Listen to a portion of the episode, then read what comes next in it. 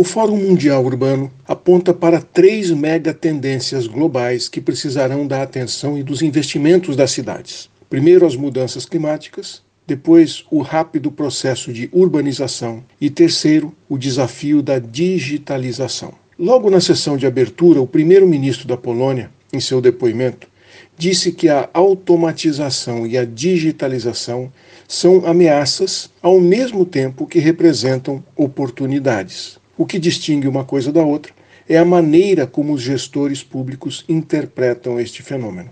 E as Nações Unidas estimam que quase 3 bilhões de pessoas ainda não têm acesso à internet. A maioria, as mulheres. Esse é o total daqueles que estão quase praticamente excluídos dos benefícios da revolução da informação. E que a disparidade piorou com a pandemia, aumentando mais o abismo entre os que podem usar as ferramentas digitais e os que ficam fora desse contexto, seja no processo educacional, profissional, laboral ou cultural. O assunto é tão grave que quatro agências das Nações Unidas estavam envolvidas aqui na discussão desse tema. E o próprio secretário-geral da ONU está propondo a criação de um pacto global digital, considerando que a comunicação pela internet se tornou tão relevante que hoje pode ser incorporada à lista dos direitos humanos mais elementares.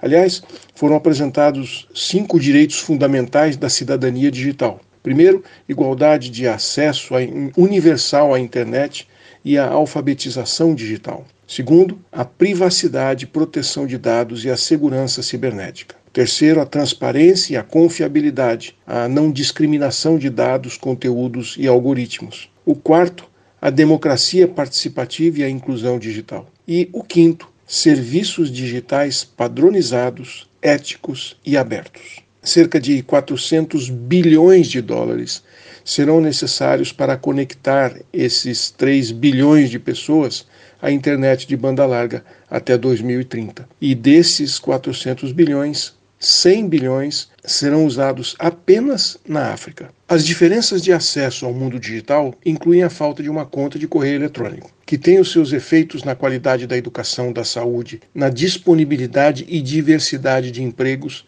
e nos meios de subsistência. Mas nem todos os excluídos são iguais. No mundo digital também existe desigualdade de gênero. As mulheres são quatro vezes menos propensas a saber programar computadores e têm 13 vezes menos possibilidade de solicitar uma patente de tecnologia e de informação. O tema da digitalização das cidades teve enorme relevância aqui no evento. E ficou claro que este fosso digital não é apenas entre países, mas intrapaíses. Regiões e cidades dentro do mesmo país têm situações muito distintas.